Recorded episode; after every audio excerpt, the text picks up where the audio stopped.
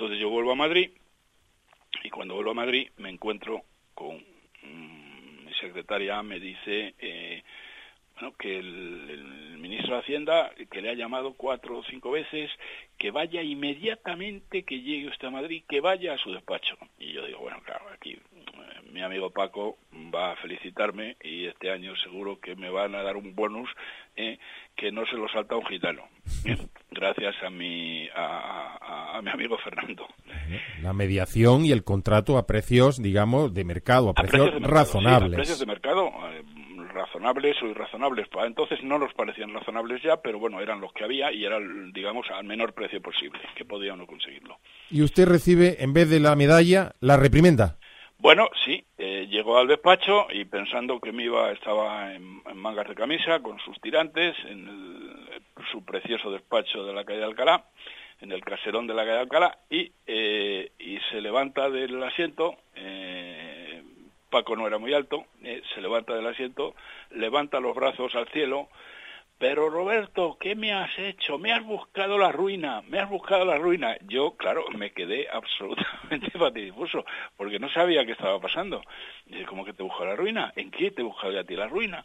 Pero ¿cómo se te ocurre ir a Kuwait a comprar un cargamento?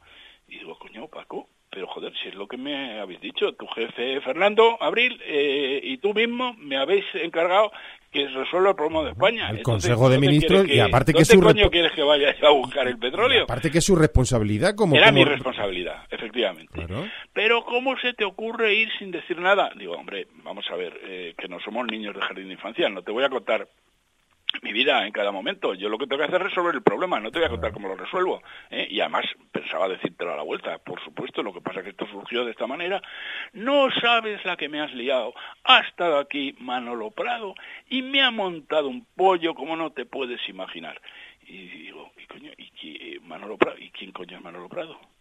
Y entonces se me queda mirando con profundo asombro y dice, pero Roberto, pero no me fastidies, como que tú no sabes quién es Manolo Prado. Te lo juro por mis muertos que yo no sé quién es Manolo Prado. Pero tú eres un pardillo. Dices, sabrás mucho de petróleo, pero es que no tienes ni idea de cómo funciona este país. Digo, no, pues explícamelo tú. Manolo Prado es la persona que tiene el, eh, que es la, la, única persona que se encarga, que tiene, no me dijo el monopolio, pero vamos a ver, que tiene, que es el único que tiene derecho a comprar petróleo en Arabia Saudita y los Emiratos. y digo, pero ¿qué me estás contando? Pero entonces vamos a ver, eh, Paco, según lo que tú me estás contando, hay un señor eh, que por razones que ignoro, que ya me explicarás, eh, es la persona que tiene eh, reservado ese chiringuito. Entonces, ¿me explicas dónde coño voy a buscar yo el petróleo que España necesita? Eh, ¿Se lo voy a pedir a la Ayatollah Khomeini, por ejemplo? ¿Tú qué crees que pasaría si yo me fuera a Teherán y le pidiera a la Ayatollah Khomeini que me diera un barco de crudo?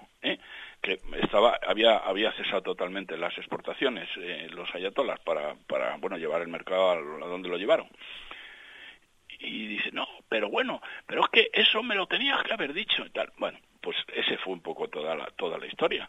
Entonces, eh, bueno, me parece absolutamente increíble que eh, esas cosas sucedieran en aquel momento y, y nada más, pero